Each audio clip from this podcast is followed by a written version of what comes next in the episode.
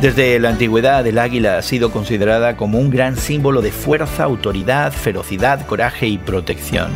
Grandes pueblos como los chinos, los celtas, los aztecas y los egipcios han utilizado el águila y su simbolismo. El águila ha sido un símbolo de poder y fuerza desde hace mucho tiempo. Hoy en la palabra en Éxodo 19 leemos que Israel llegó al monte Sinaí. Ahí Dios les da un resumen de la relación del pacto que quiere mantener con Israel y le recuerda al pueblo lo que había hecho. Les dice, ustedes son testigos de lo que hice en Egipto y de que los he traído hacia mí como sobre las alas del águila. Y aquí Dios compara sus acciones en la historia del Éxodo con un águila, simbolizando la estabilidad y el poder de su liberación. Dios liberó a Israel no solo para salvarlos de la esclavitud, sino para traerlos a sí mismo. Cuando pensamos en nuestra salvación, es importante recordar la misma verdad.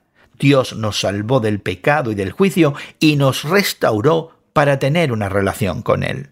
En el resto del pasaje Dios describe su propósito al llamar a Israel. Llamó a Israel para ser su pueblo especial y para que fueran un reino de sacerdotes y una nación santa.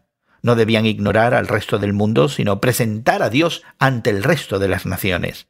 Podrían hacer esto con el ejemplo y con el testimonio, guardando y proclamando su palabra.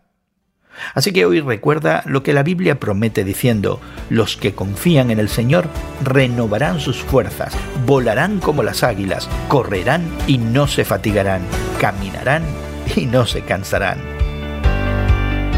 Hoy en la Palabra es una nueva forma de estudiar la Biblia cada día.